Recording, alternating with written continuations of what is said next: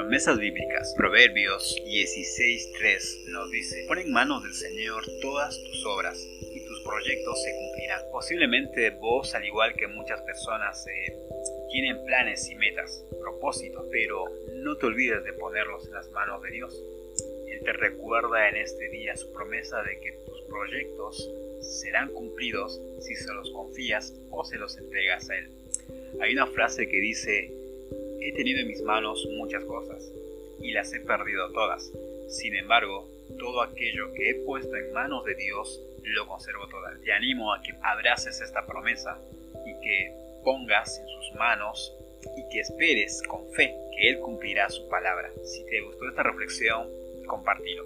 Que Dios te bendiga y que tengas un excelente día. Bendiciones.